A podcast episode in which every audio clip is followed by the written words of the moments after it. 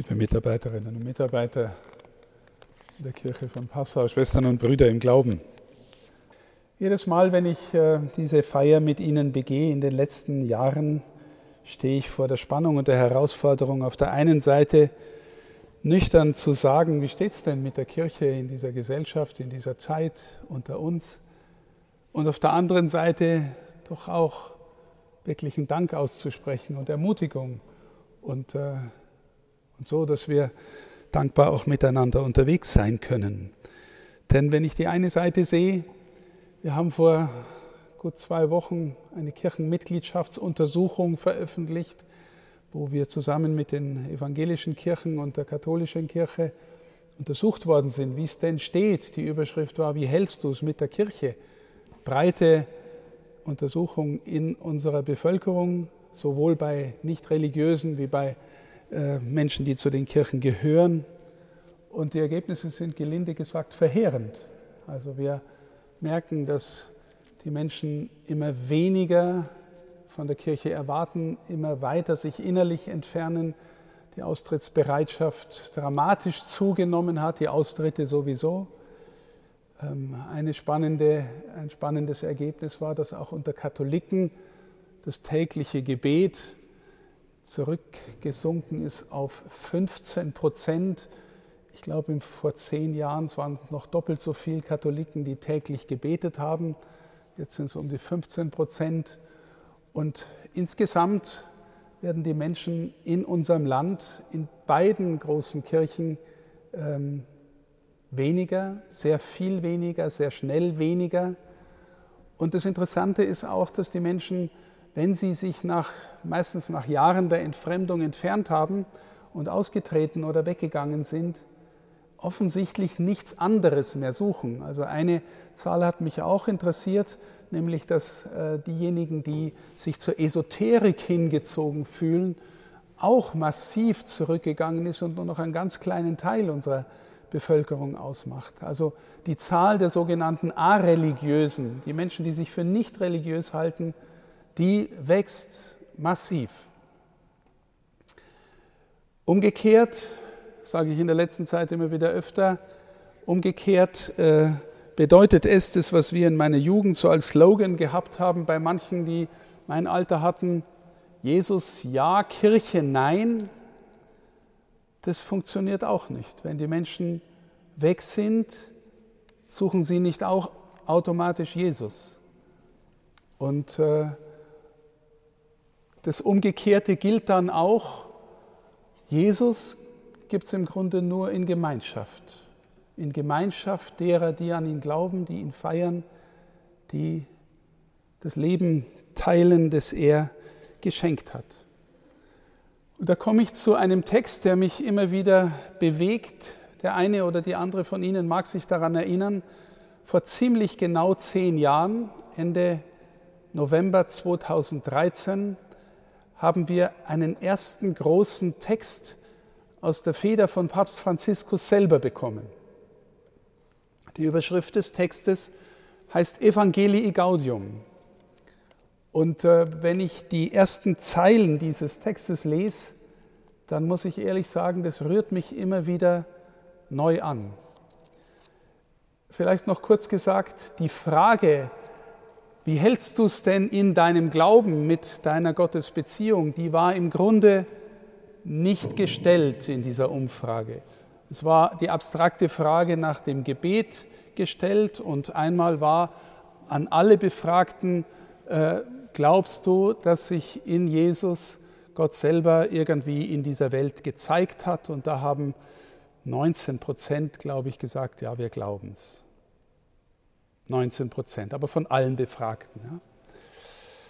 Also der Papst schreibt vor ziemlich genau zehn Jahren die ersten Sätze seines ersten programmatischen eigenen Dokumentes. Die Freude des Evangeliums erfüllt das Herz und das ganze Leben derer, die Jesus begegnen.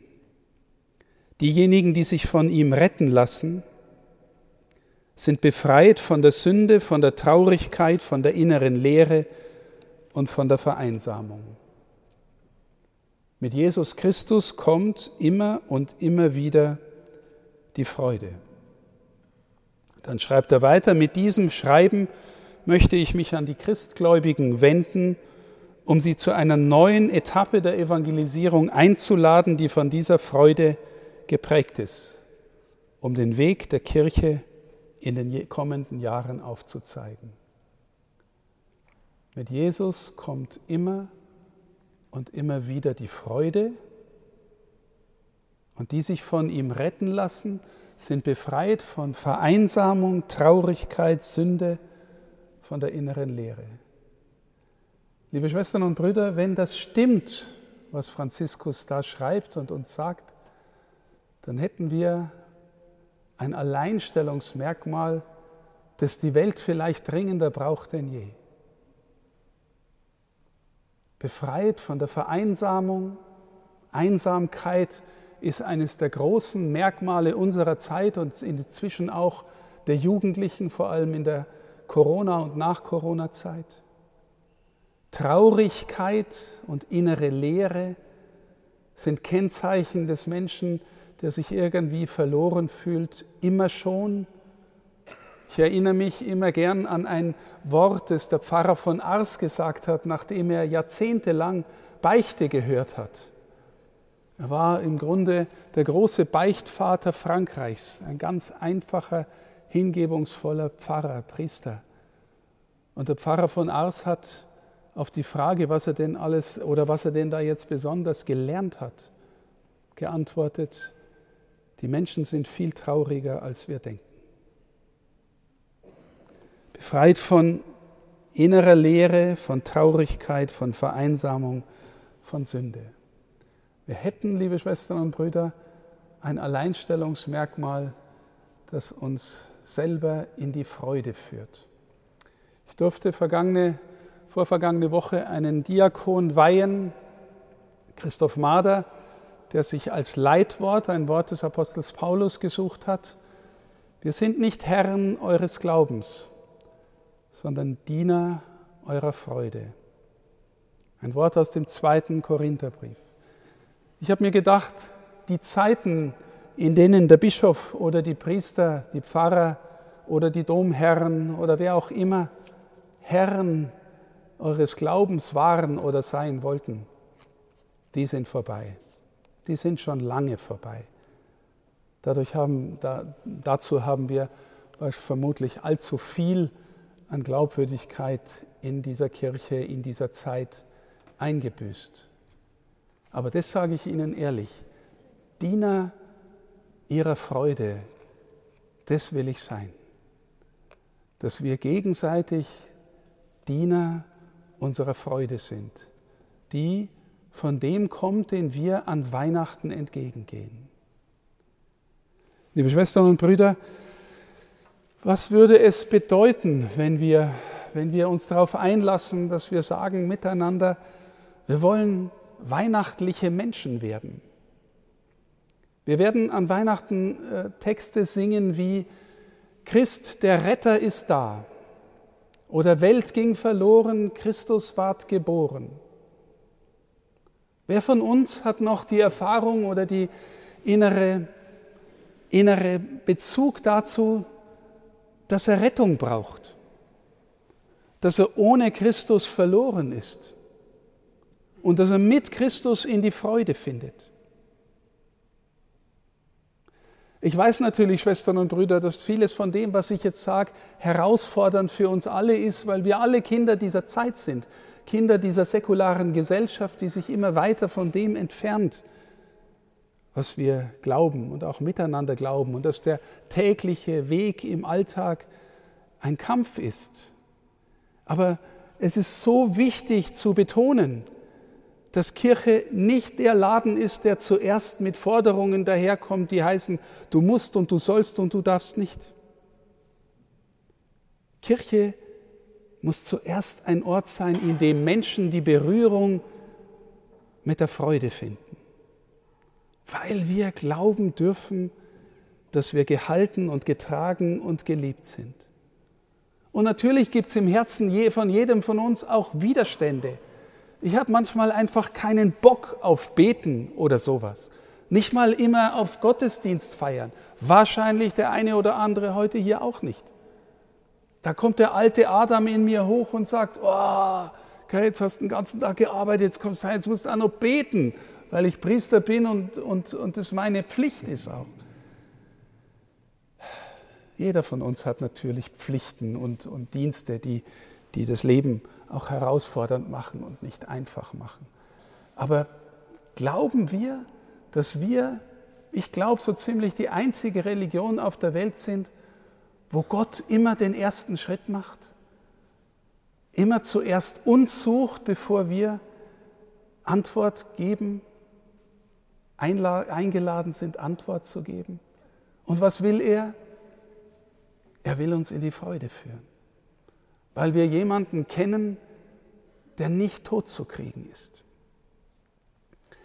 Die Erfahrung der Christen aller Zeiten ist, dass die sich wirklich auf das einlassen, die den suchen, der sie schon gefunden hat, die sich von ihm nach Hause führen lassen, dass die das in den, in den Worten der Schrift beschreiben wie, er schenkt uns ein neues Herz.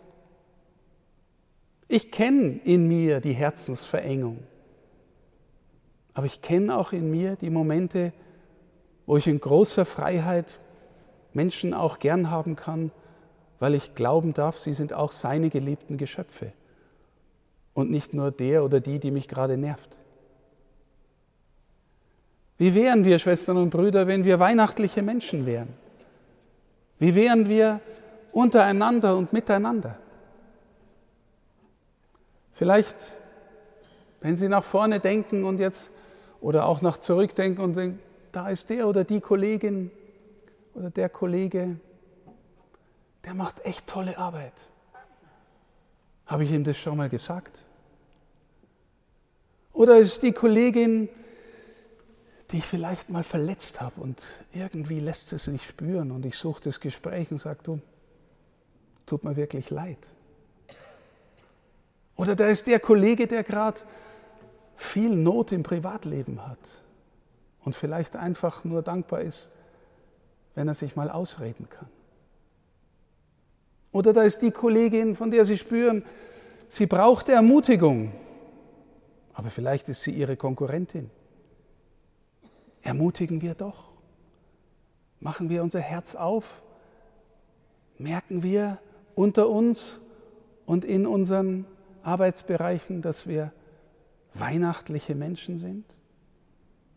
Dass es bei uns anders ist als in anderen Firmen, Unternehmen?